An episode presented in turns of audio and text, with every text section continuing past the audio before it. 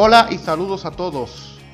Otra vez aquí con ustedes en el Jalón de Orejas. Es un placer compartir con ustedes nuestras críticas y nuestro análisis de la actualidad a nivel nacional e internacional. Carlos Paulino está conmigo, Jesús Daniel Villalona con ustedes.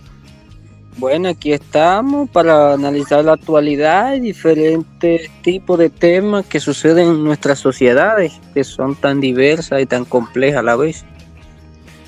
Eso es correcto y una semana aquí en Dominicana pues eh, que ha tenido sus noticias ¿no? y sus tendencias y a nivel internacional pues eh, también por, supuesto condicionado todo por la pandemia de la COVID-19.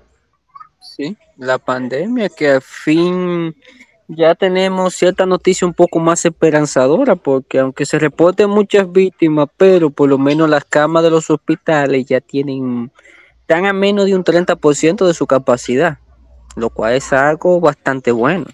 Pues significa que hay más de un 70% de las camas de y de las camas de UCI más del 50% está disponible, lo cual todavía es mucho muy bueno. Porque así significa que ya se está haciendo un poco de trabajo y la gente está guardando un poco o el virus no inmunizó porque me he fijado que en ciertos sectores, por no generalizar, la gente no guarda nada de eso y prácticamente ha seguido todo normal. Y es entendible porque la gente, como vive muchas veces en estado de frustración, encerrarse sería todavía peor. Entonces, por lo menos ya nosotros no ha beneficiado, por lo menos el clima. Para mí el clima no ha ayudado de manera fenomenal porque prácticamente ya los casos están reduciendo. Bueno, y los números lo dicen. Bueno, veremos ya en unos años, cuando se hagan ya estudios más profundos, el impacto del, del clima y de las condiciones propias de diversos países sobre la COVID-19. Esto no acaba todavía con la vacuna y ese es nuestro primer tema de hoy. Bueno, mientras tanto, nosotros aquí en el Jalón de Oreja, este podcast donde con mucha humildad, ¿verdad? Pues ya estamos en el episodio número 11. Así que adelante, bienvenidos y acompáñenos. que el lunes se va a anunciar el plan de vacunación y ahí se va a decir también el día exacto que vienen, que van a venir las vacunas de manera gradual, porque no van a venir todos los días, van a venir de manera gradual. Esta semana la República Dominicana, el principal debate fue el tema de la vacuna.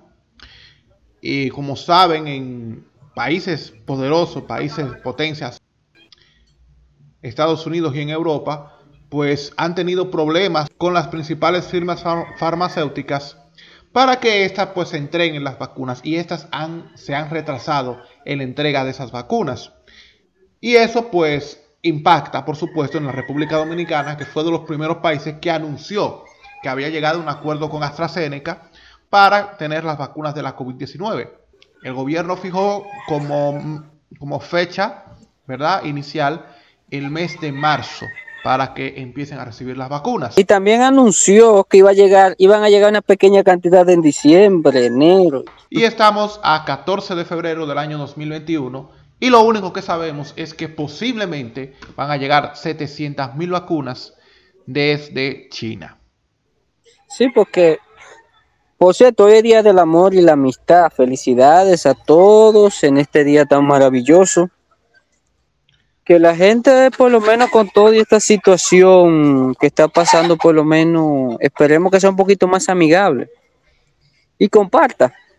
Y comparta de alguna manera, de la manera más sana posible en estos momentos. Así es. Y por ejemplo, con la vacuna, el problema de este país es que mientras la Unión Europea y Estados Unidos no tengan vacunada a su gente, es prácticamente imposible que nosotros nos llegue algo. Nosotros lo más que podemos aspirar es a la vacuna rusa, aunque parezca increíble ahora. Así es. Y a la vacuna china, que debimos desde un principio, porque el problema es que la Unión Europea no va a dejar salir vacunas de Las principales fábricas están allá. Claro. Y, la, y ellos no van a dejar que salgan su vacuna. Entonces, mientras ellos no estén vacunando, tienen problemas de administración o legislación, porque cada región tiene su legislación y su cosa. Entonces, la vacunación se ha hecho muy lenta. Y hay países que tienen cinco veces más que su población, lo cual es todavía más complejo. Y países como estos están un poco rezagados. Lo bueno es que de la vacuna ya estamos por lo menos teniendo los primeros resultados, que es de Israel. Que después que se ha vacunado, yo creo que cerca de 40 o 50% de la población, ya se están viendo los casos. Ya están reduciendo drásticamente, los hospitales están quedando vacíos, no hay tantos casos, aunque Israel tiene un problema que tiene una comunidad ortodoxa, que son los más radicales dentro del judaísmo, que no creen en vacunas, ni nada de eso, ni en la tecnología. Y ellos dicen que no se van a vacunar, o sea, son un 10% de la población, que hay que tenerlo en cuenta. Bueno. Cuando se enferman. Pero en Israel está mostrando muy buenos resultados. También debemos esperar los resultados de los países árabes. Por lo menos de Emiratos Árabes Unidos, de Bahrein, Qatar y Kuwait. Menciono esas monarquías porque son países de poblaciones pequeñas.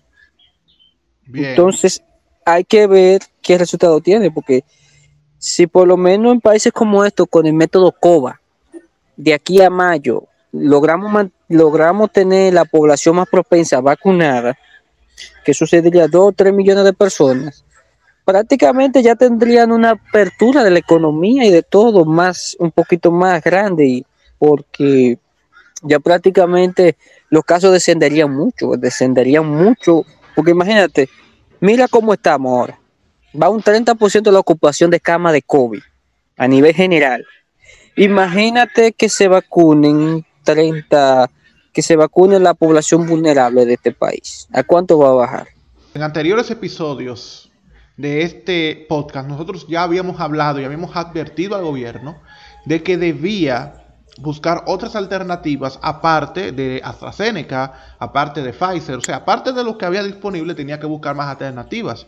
Y entiendo que quizás, entre comillas, el gobierno no lo hizo por la cuestión de la geopolítica, porque tú sabes que si República Dominicana se solamente con ponerse a hablar con China, ¿verdad? Aunque sea el saludo, ahí ya está Estados Unidos mirando, o con Rusia mirando, porque, como siempre, pues Estados Unidos tiene su influencia en los gobiernos de, de esta zona de América. Sí. Y es difícil porque te digo, eh, los países han demostrado lo egoístas que son. Lo de la Unión Europea y Estados Unidos y Canadá, que supuestamente es un país de los más humanistas del mundo y en el sistema COVAX que está para países pobres. Que hasta este país es controversial que esté ahí, que parece increíble. Porque está específicamente para países que no pueden pagar. Y Canadá está metida ahí. Se va a llevar creo que dos millones de cosas. O sea, Canadá no necesita eso y está ahí. Sí. Dicen ellos que la van a dar para adelante, pero no tengo seguridad. O sea, eso está específicamente para países que no pueden pagar, como Afganistán, Pakistán, Sí. República Centroáfrica, Eritrea si se abre, que lo dudo, pero cosas así. Países pobres, Honduras. Claro. Y, y países como este, cantidades mínimas, porque este país el problema no es que no tenga, tiene dinero para pagar, no tiene que hacer grandes sacrificios. Pero para países que no pueden y países que están en conflicto. Pero lamentablemente ellos han acaparado todo. Es una lástima que, que la pandemia pues haya arrojado esta situación en la que gobiernos pues hagan eso, ¿no? Que acaparen los eh, la- que acaparen las vacunas cuando más se, cuando se necesitan. Bueno, entendemos que también ellos lo necesitan porque son países golpeados, sobre todo la propia Estados Unidos. Pero tienen que, dejar, tienen que dejar algo para los países pequeños, ¿eh? para los países Sí. pobres. Sí, también tiene que saber que se tiene que vacunar la población vulnerable. Por ejemplo, Estados Unidos está haciendo una burla de estos países, poniendo a, vender vacunas en farmacias. O sea, aquí no tenemos el lujo de tener vacunas. Y ya en Estados Unidos se están dando el lujo de venderla en farmacia. Sí. Hay creo que unos 24 o 25 estados en Estados Unidos que ya están vendiendo las vacunas. Incluso en Puerto Rico ya van a vender las vacunas en farmacia. O sea que es algo No que... Que va a crear un mercado atención. negro eso. Ahora también, y eso es algo que yo quiero decir aquí, y es que nosotros en 20 años, o en 10 años, bueno, vamos a decir del 96 para acá, y esto me lo dijo una persona en las redes, teníamos la oportunidad de desarrollar un, un buen sistema, una buena industria farmacéutica aquí en República Dominicana. O sea, para desarrollar vacunas para ofrecerla a los países del Caribe y Centroamérica. Nosotros tuvimos esa oportunidad y este país la desaprovechó porque como siempre las prioridades del país son un chiste. Sí, porque este país, lamentablemente, por querer seguir tan ciegamente a, Estados Unidos, su política y sus cosas, aunque con esta administración no se lleva muy bien, que digamos. Pero lamentablemente este país, por creer en eso, tuvo muchos problemas. Ve, por ejemplo, veo que el sábado ya empezaron a llegar más vacunas a Venezuela, Bolivia, que es un país pobre, ya tiene vacunas. Brasil ya está comenzando, Chile tiene un, pro- está un programa muy bueno y en Costa Rica está comenzando muy bien. Pero aquí por ponernos de primero a buscar en la Unión Europea y vacunas, viene ese problema. Las vacunas chinas es verdad que son, no tienen supuestamente la eficacia que la de la Unión Europea Sí, y la de Estados Unidos. Pero tenemos que tener en cuenta que ellos explicaron que para, para la apro- aprobación de la vacuna de, de Pfizer y AstraZeneca se utilizaron nada más seis áreas y las chinas utilizaron ocho. sí. O sea, que tampoco no nos vamos a quejar tanto. Y la vacuna que se utiliza contra la gripe en Estados Unidos nada más eh, funciona en un 50%. Sea, tampoco no es que vamos a volver sí, vamos a volvernos locos por eso. O sea, lo importante es que la gente se vacune y que el gobierno consiga eso. Porque el problema es que empezamos a pensar en que aquellos países no iban a ayudar.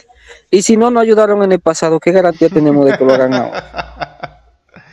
Bueno, esa es la, la cruda realidad, pero también aquí en Dominicana sabemos que el gobierno no se, mova- no se movió muy bien con esto de la vacuna. Quizás pudo, quizás podemos limitarlo a decir que hizo lo que tenía en su margen de acción de hacer, ¿verdad? Eh, claro, porque se cometen errores también, pero tampoco, eh, también hubo quizás algo de falta de previsión, pero no es algo que fue eh, o, que es, o que es algo a propósito, ¿no? Porque este- estamos en una crisis, estamos en una pandemia en donde no se sabe qué, más va a pasar, ¿verdad? Pero entonces, toda esta situación de la vacuna lo están utilizando, por supuesto, miembros de la oposición para entrarle al gobierno como siempre, porque el plan de, de la oposición, eh, que no te voy a decir que está liderado por el PLD, porque el PLD está en un proceso de reconfiguración y eso quizá lo toquemos más adelante, pero ahora mismo como la oposición está dispersa, eh, están aprovechando todo lo que haga el gobierno para atacarlo, incluyendo esto de las vacunas. Pero recuerden, esto es un- eh, estamos en un país, eh, en un país en vías de, de desarrollo que está en desventaja frente a las grandes potencias que tienen los cuartos para comprar las vacunas. Entonces, yo viendo todo esto, yo digo, bueno, ¿y qué hubiese pasado si otro presidente, si, otra persona hubiese sido presidente de la República? Mira, si aquí se hubiera quedado Gonzalo, que era el que tenía más chance aparte de Luis, aquí hubiera sido un desastre total, porque no olvidemos cómo era en el Laboratorio Nacional de Toyo para negociar. O sea, muchos te lo esperaron para negociar. La gente se contaminaba en esa fila. Claro, eso lo hablamos en, el en un anterior episodio, sí. Fue un tollo, fue un desastre. Entonces, las autoridades de ahora, la oposición está muy dividida, no ha presentado muy claro. Entonces, yo pienso que partidos como Alianza País debería de aprovechar eso. Ir presentando nuevas causas. Yo vi que presentaron buenos técnicos, pero debería de presentarse para ponerse como la opción al PRM y no poner al PLD. Porque la el PLD del ahora- pueblo. El PLD es una especie de cactas. Eh, cacta, ¿qué se dice? Casta. de cartas que están ahí y Danilo nada más está usando a su candidato. O sea, si te fijas, en el PLD nadie ha salido como aspirante a la presidencia. O sea, que Danilo diga ese. Sí. El, el problema es que Danilo tiene miedo porque sabe que la operación antipulpo, que es uno, al- alude mucho a él, aunque parece increíble, va muy dirigida a él, va a seguir. Y en esta semana esperemos nuevos arrestos. O sea, la cúpula de la cúpula del PLD va ir, van a ir tumbando al paso. Ay, ay, ay. Y, y ese partido se va a ir va a ir bajando. Que eso es lo bueno que tiene el gobierno. Que la mayoría de gente que tiene contraria dentro de su partido, el PRM, son gente un poco ligado al sector de Hipólito. Y él lo puede así se puede limpiar fácil. Porque Bien. lo puede meter a la justicia y su gente se queda ahí. Porque si te fijas, la gente de confianza de Luis, con excepción del ministro de Educación, ha quedado un poco limpia. Ya. Eso es cierto. Y entonces aquí este país lamentablemente con las vacunas y el problema que tiene es que hay que ver ese orden, porque ellos dijeron que van a explicarlo mañana, lunes, pero esa situación es un poco complicada porque hay que ver, porque dijeron que iban a tener centros de votación. Sí. Pero Iban a recordemos- utilizar el, pa- el padrón. Recordemos que ellos van a vacunar primero a las personas vulnerables y las personas vulnerables no las podemos llevar a los centros de votación porque Sí. no se pueden juntar ahí. Tendría, tend- tendrían, eh, tendría el gobierno que tomar un día de X, ¿verdad? Eh, o dos días o tres días X y decretar el- eh, un toque de queda, ¿verdad? Estricto, muy fuerte, solo para esos días, para que entonces la gente mayor pueda ir a vacunarse y eso no le va a gustar a la gente. De por sí ya utilizan cualquier cosa para echarle peste al toque de queda, entonces eso va a ser más difícil. Eh, Es que vi- y- vivimos una economía de subsistencia, que eso es lo que la gente no ha entendido. Este es un país de economía de subsistencia, o sea, yo trabajo hoy para comer hoy, si no trabajo hoy no tengo comida. Correcto. Entonces, son, el país no puede aguantar eso. Pero te digo, por lo menos ellos deberían de chequear, porque lo bueno de las personas vulnerables es que están registrados en las clínicas y hospitales, que tampoco no nos vamos a... Claro, no, incluso, incluso posiblemente, bueno, yo te voy a decir algo. eh, en el censo del 2002, ellos decretaron el cierre del país para hacer el censo y nadie dijo nada eh, por tres días. O sea, el gobierno de ese entonces, de Hipólito Mejía, eh, lo hizo así eh, y, y se hizo el censo bien. Entonces, quizás se pueda hacer eso para que entonces eh, médicos o enfermeros vayan a las casas a las casas de las personas vulnerables si están ya registradas y puedan ir y por- a las personas que viven por encima de 65 años y hacer la vacuna en qué sé yo, o sea, o suministrar la vacuna en un fin de semana. Eso es lo que entiendo yo. Si es que hay voluntad, porque yo sé, porque eso es otra cosa de este país. En este país, en este país prometemos de todo, pero al final vete a ver si hay voluntad para eso. Sí, pero te digo, estos países es un poco complicado por esta situación, porque somos países que tenemos situaciones muy grandes y muchos problemas a resolver, porque tenemos que tener en cuenta que las pasadas autoridades, ya para marzo, la situación de este país es un poco media volátil por la situación económica. Lo bueno que nos ha ayudado es que hay una sobre ¿cómo le- una cantidad un poco superior de dólares en el mercado. Estados Unidos, como dicen, se volvió loco imprimiendo, porque era necesario para mantener un poco. Y por lo menos no va a hacer que la economía sobreviva, pueda aguantar. Lo que sé que el gobierno tiene que ver cómo paga esto, porque Ay, no va. No, después que pase esto hay que ver, y hay unos proyectos de inversión muy grandes.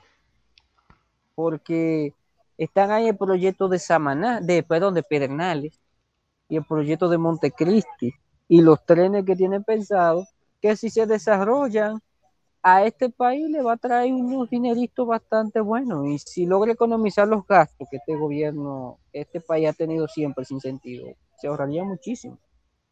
Porque es. eso es, de, porque la ventaja que yo estoy de acuerdo con Ito no que yo sé que ese funcionario que está ahí, eso es un, te- eso es un, ¿cómo te digo? Eso es algo simbólico, por más que digan eso es simbólico. Es una oportunidad única para reformar la economía. para este modelo económico, que no es un modelo que es muy, no deja mucho beneficio porque está beneficiando a una pequeña élite, pero una gran mayoría la desfavorece y al final eso puede provocar un estallido social.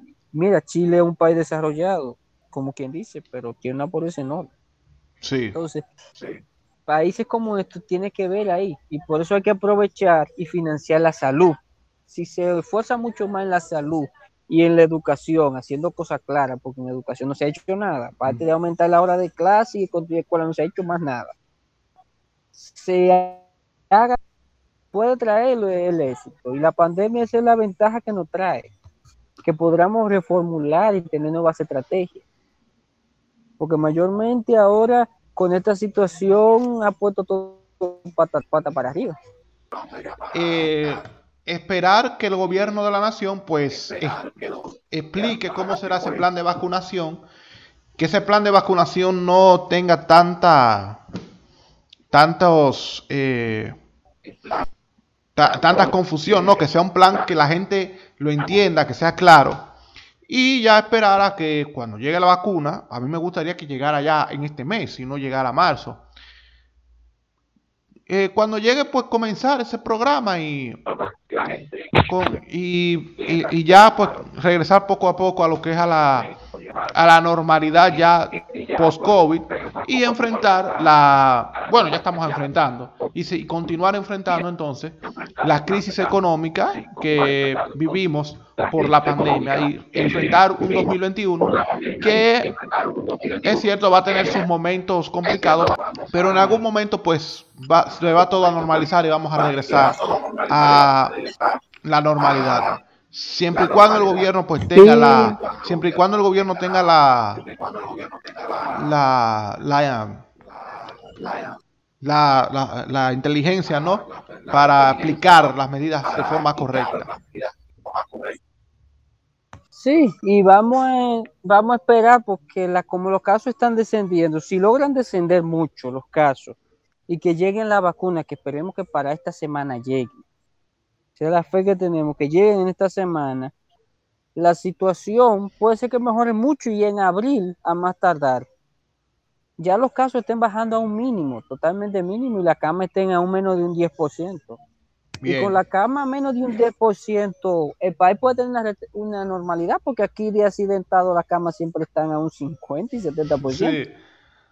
O sea que vamos a, si después que pase esta pandemia, preparémonos para ver los accidentes, que también matan igual que el COVID. Matan más que el COVID, aunque parece increíble. Y el dengue, o sea, todo lo de siempre en este país. Eh... Que el dengue no se ha mencionado, por cierto, y creo que sí, igual, porque la gente está acumulando agua y todo. Claro.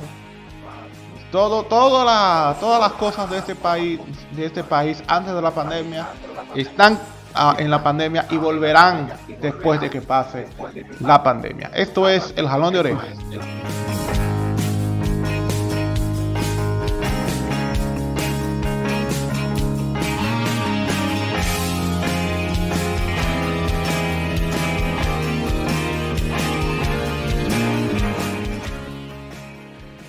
Bueno, en esta última parte de lo que es este episodio del jalón de oreja, eh, recordamos que hace una semana eh, fueron las elecciones en Ecuador y ganó en primera vuelta el Delfín. Bueno, no podemos decirle Delfín, sino, ¿verdad? Un candidato de, Correa, pero que no es de Correa a Correa. Eh, que por cierto es, tremendo Rafael Correa, ¿eh? es un tremendo líder político independientemente de lo que uno piense. Eh, sí, porque... sí, es un, tremendo líder allá en, Ecuador y, de Latinoamérica, cuidado. ¿eh? Sí, porque demostró que desde el 2007 para acá es el líder de Ecuador. Porque Lenín Moreno no iba a ganar. Y se demostró con el resultado, el partido de Lenín sacó menos de un 2%, que están mencionando que Correa perdió, mentira, Correa no, quien perdió fue Lenin. Lenin sí perdió. Sí, un, resultado decepcionante para, para Lenin Monero, Moreno. Y entonces, pues todavía no se sabe, hasta, hasta ahora no sé si ya tú tendrás un dato más eh, reciente, pero hasta el momento no se sabe quién va en la segunda vuelta. Está entre Guillermo Galazo y el candidato del partido indígena Pachacuti. Bueno, la Pachacu- Pachacutía, como le dicen ellos, yo no creo que pase porque ya los resultados están ahí, le lleva 0.30 y faltaba un 0. punto- Iba un 3, iba un 99.93% contado, o sea, ya es muy difícil. Y es, Pachacutia supuestamente va a dialogar con Guillermo. Yuku va a hablar con Guillermo, pero no creo que lleguen a ponerse muy de acuerdo porque el movimiento indígena es la segunda fuerza en el Parlamento. Sí. O sea, ellos no necesitan ese señor porque el partido de Lazo quedó en cuarto lugar. O sea, el partido que está ocupando el primer el segundo lugar no llega en el Parlamento, no va a ocupar ni el ni el tercer lugar, sino el cuarto. O sea, ese partido yo dudo de que aguante si gana Lazo, porque con los correístas en el poder que tengan la ocupen la, los tres primeros lugares, o sea, le pueden hacer un impeachment en cualquier rato. Claro, eh, eh, claro Y- que sí. eh, porque- y, y mira que no solo eso, o sea, las fuerzas del centro izquierda en, en Ecuador son mayoría, ¿eh? Son mayoría, independientemente de que si son Correa o no Correa, pero si Guillermo Lazo presidente, óyeme, yo dudo que Guillermo Lazo haga un gobierno porque a la primera medida va a tener una situación mucho peor que la de la que le hicieron a Lenín More- Moreno, eh, creo que fue el año pasado, en las protestas que le hicieron. Sí, en el 2019, porque Lazo, no se ha dicho, pero Lazo, el partido de Lazo, dicen que hay que tener el poder en la actualidad. O sea, se dice así porque Lenín Moreno es muy, muy allegado a él, a. Lazo. O sea, son, son muy cercanos. Bueno, Entonces, entonces, partido ahora prácticamente los tres movimientos de izquierda, por más que digan para mí, si el Pachacutia no pasa, se van a unir todo en torno a Correa, porque no creo que, aunque Yuko supuestamente va a tener un diálogo con ellos y van a hacer, van a revisar las actas, pero no creo, son dos personas muy diferentes, o sea, lo de Guayaquil no es verdad que se van a juntar con los de las lomas, como le dicen ellos, de allá de la selva, con los indios. No creo que vaya a lograrse algo. Puede lograrse algo porque el prole- Yoko Pérez es una persona, su partido es un poquito, tiene lo mismo que Correa, pero de modo más radical. ya. O sea, no es, aunque digan que sea de que neoliberal, pero es lo mismo. Y Correa le conviene más que sea Lazo. Le conviene, me parece increíble. ¿Le, co- Porque, le conviene ser pre- a Lazo ser presidente? No, como candidato. Ah, la candidato a la segunda vuelta. vuelta, sí. Ok. Sí, porque los movimientos de izquierda mm, se, entonces se dividirían. Claro. Y por ejemplo, el que, el que quedó en tercer lugar, que fue Hierba, que es de, también de izquierda, se van irían para donde yo, Yaco. Si, por ejemplo, las elecciones, si no pasa Yaco, la gente que quedaron de Yaco y de Hierba, que quedaron, quedarían en tercer y cuarto lugar, una buena parte de ellas, aunque de- sea lo que se van a pasar para el correísmo. Ok. Eso es lo que está pasando allá en Ecuador, así que hay que seguirle. Vamos a seguir hablando de eso, por supuesto, pero hay que darle, hay que seguir dándole seguimiento a lo que ocurre en el hermano país de Ecuador. Y también un dato que tenemos que tener en cuenta que para las elecciones de la segunda vuelta falta mucho tiempo, será en abril, creo que el 11. O sea, faltan dos meses. Falta mucho todavía y como siempre, Que se pues, puede- sí, como siempre la, eh, la política, ¿no? Cambia, ¿eh? Sí. La política da muchas sorpresas y cambia, te pone un día en un sitio, en un sitio y al otro día pues te pone en otro. Y eh, también eh, hablando sobre, ya yéndonos al continente asiático, es Asia, ¿verdad? Sí. Y yéndonos a Asia, pues allá está Birmania, que es un país que ha pasado por un gobierno militar durante 50 años. Luego vino la democracia, pero una democracia prácticamente vigilada por los militares. En las más recientes elecciones fueron derrotados por los partidos democráticos. Los partidos democráticos tenían ya el número necesario para, para aprobar la constitución, o sea, para hacer cambios en la constitución. y los militares pues dieron un golpe de estado. Un país, un país que está muy dividido por zonas, ¿verdad? De influencia de, de diversas guerrillas allá en Birmania. Sí, porque un país un poco, se le cambió el nombre a Myanmar, por eso mismo, porque es un crisol de cultura. Porque prácticamente los birmanos son el 68% de la población. Y es un país que está dividido en diferentes fracciones. Por ejemplo, la frontera de China está mayormente a nivel de grupos. Los Karen controlan una parte, hay otros grupos. Por ejemplo, allá hay un grupo que tiene más de 20 mil miembros hay algunos, hay muchos grupos que controlan diferentes partes de la frontera con Tailandia, eh, la frontera con la India, una parte está bajo su color, también la parte, una, alguna parte de la India.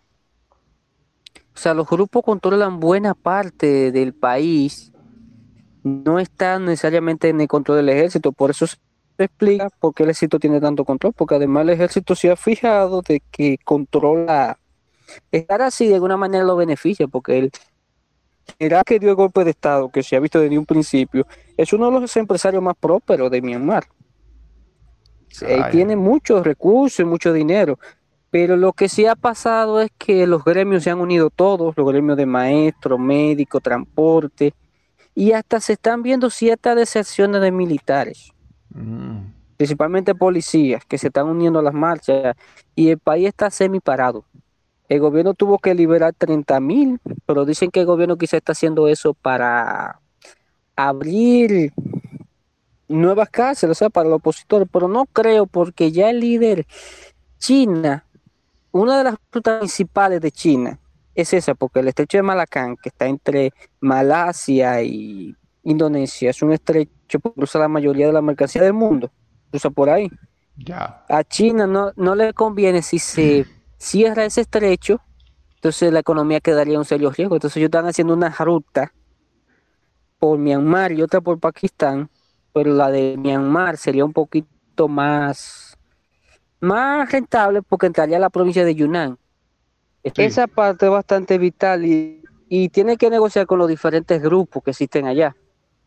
Entonces, los grupos no están muy de acuerdo con el gobierno central y ahora de producirse este golpe de Estado, que también los grupos no lo han apoyado de alguna manera, es un poco calamitoso, aunque los grupos que están protestando contra el gobierno parece que va a tener cierto éxito, hay que esperar, porque es un grupo que la última vez que se reveló la población en el 80, en el 90, en los años 90 mataron más de 30 mil personas en la represión. en el 2007 se llamó la, revuelta de los monjes en ciertos barrios de Yagún, pero en la ciudad principal hay que la situación se controló y se firmó la constitución que se tiene ahora, que le da el poder al ejército a un 75 a un 25% de los curules del parlamento, lo cual permite posibilidad de vetar cosas, porque la que se tenía pensado de la Liga Nacional de Myanmar era que el ejército bajara de un 25 a un 15, luego a un 10 y luego a un 5 y que para el 2030 eso ya existiera. Pero el ejército no quiere porque son personas que se han vuelto ricas y no le conviene salir del poder. Y hay que ver que muchos de por el problema de los Rohingya, que es un grupo que tiene más de 150 años viviendo allá, pero ellos no lo reconocen como nativos de allá y lo deporta, muchos tuvieron que ir a Bangladesh y Bangladesh tampoco los reconoce. Es un problema muy complejo. Sí, por eso pues fue, es que la líder de facto de, de la democracia en Myanmar, Aung San Suu Kyi, pues se ganó o se ha ganado el repudio de mucha gente, sobre todo esa gente que la apoyó y que pues la defendió durante su tiempo en el que estuvo, ¿verdad?, en arresto domiciliario y que ganó pues el premio Nobel de la Paz. Eso fue por allá por los años 90. Con eso terminamos ya el jalón de oreja de hoy, de este domingo, de esta semana, deseándoles a todos que tengan un feliz domingo, un feliz día de San Valentín y nos reencontraremos ya, si Dios lo permite, con otro episodio más del Jalón. Recuerden suscribirse y darnos su apoyo a través de las distintas plataformas en las que usted puede escuchar el Jalón de Oreja. Que tengan feliz resto de la semana, disfruten el San Valentín, esperemos que disfruten todo y esperemos, le doy un anticipo del nuevo tema que vamos a tratar, que creo que está ahí. Y es que posiblemente se destape un nuevo pulpo, entonces esperemos hablar de eso. La semana dictará de qué hablaremos nosotros. Así que hasta la próxima.